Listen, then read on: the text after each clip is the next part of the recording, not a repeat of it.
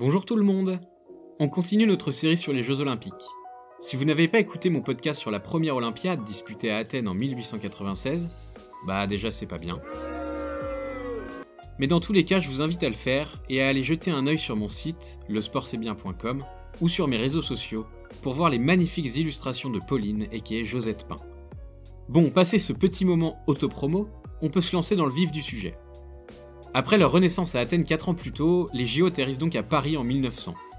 Souhaité voire exigé par le président du Comité international olympique, le baron Pierre de Coubertin, cette édition française est truffée de paradoxes. D'un point de vue sportif, c'est sans doute l'une des moins intenses de l'histoire, mais ne vous inquiétez pas, il y a quand même pas mal de choses à en dire. Allez, on est parti, direction Paris. Je proclame l'ouverture des Jeux olympiques. Les pauvres sont lâchés, la finale avec euh, l'équipe de France. 958, record du monde the gold medalist and Olympic champion. Et là, c'est un rêve qui se réalise, c'était juste un rêve. This has been her destiny all along. Le sport, c'est bien.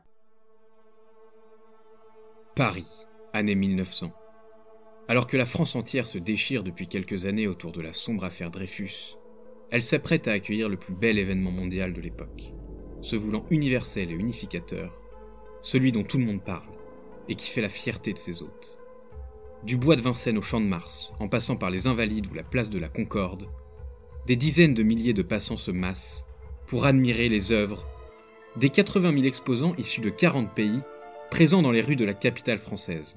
Et oui, là je vous parle pas des JO mais bien de l'exposition universelle qui est à l'époque le plus gros événement mondial. Bon ok, c'est super, mais on n'est pas dans Secret d'Histoire. Et je ne suis pas Stéphane Bern. Donc pourquoi est-ce que je vous parle de ça? Moi je pense que la question elle est vite répondue. Tout simplement parce qu'à l'époque, l'exposition jouit d'une renommée et d'une importance bien supérieure aux Jeux Olympiques, inaugurés seulement 4 ans plus tôt.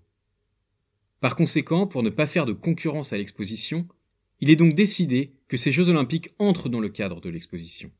Ainsi, sur tous les documents officiels, on ne parle pas de JO, mais de concours internationaux d'exercice physique et de sport.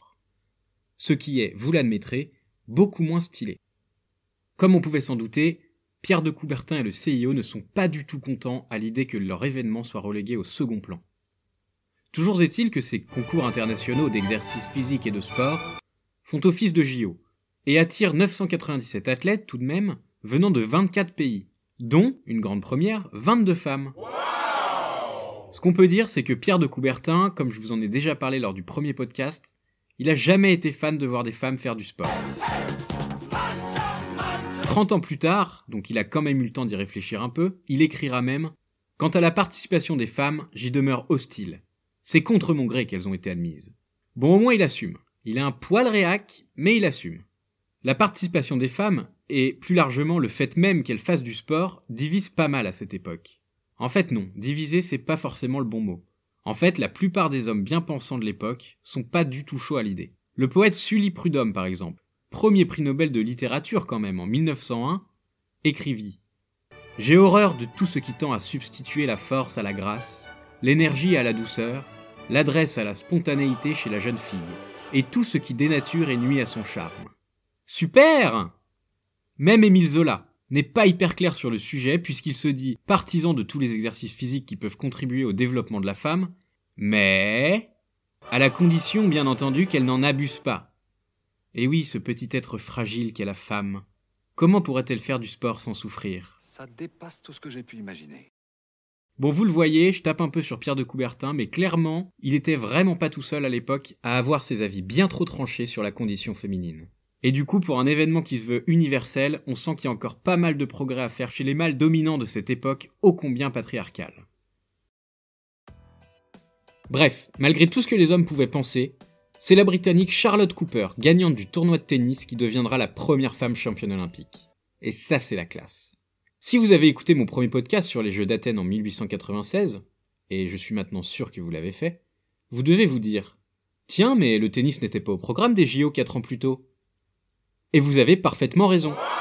C'est le cas d'énormément d'épreuves qui font leur apparition pour cette deuxième Olympiade. Parmi tant d'autres, on peut citer l'équitation, l'aviron, le tir à l'arc ou la voile par exemple, et toutes ces épreuves se sont déroulées sur toute la durée de l'exposition, soit du 14 mai au 28 octobre 1900. D'où le fait que je vous disais que ça n'avait pas grand chose à voir avec l'intensité des jeux actuels, où toutes les épreuves se déroulent sur une quinzaine de jours.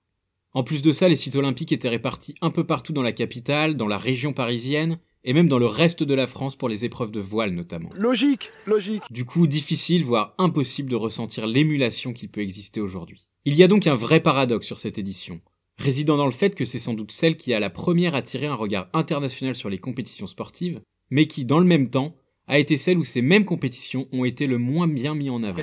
Une multitude d'épreuves ont été organisées, certaines réservées aux amateurs, certaines aux professionnels, et donc personne s'y retrouvait vraiment. Par conséquent, les réactions étaient diamétralement opposées. D'un côté, vous aviez les organisateurs de l'exposition, suivis par les journalistes de l'époque, qui se sont félicités de cette magnifique édition. Le quotidien sportif Lotto Vélo, par exemple, qui est l'équivalent de l'équipe à l'époque, s'enthousiasma. Jamais depuis la Grèce antique, le sport n'a été plus à l'honneur que cette année. Jamais il n'a autant préoccupé la foule.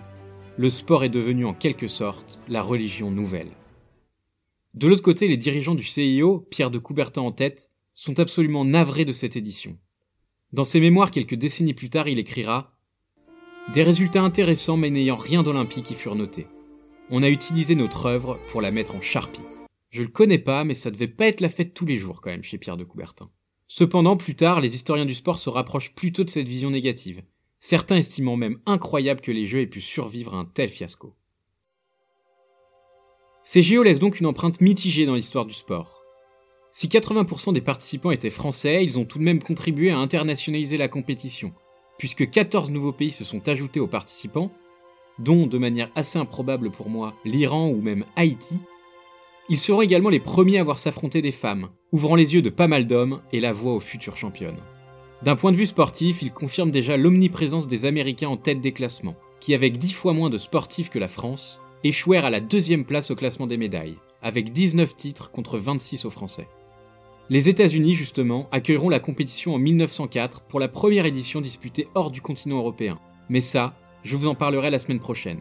D'ici là, portez-vous bien et à bientôt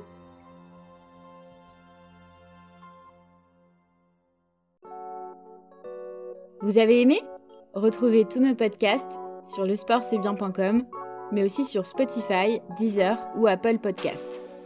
Si vous le souhaitez, n'hésitez pas à noter, liker et partager nos contenus autour de vous et à nous suivre sur Instagram et Facebook. Le sport, c'est bien.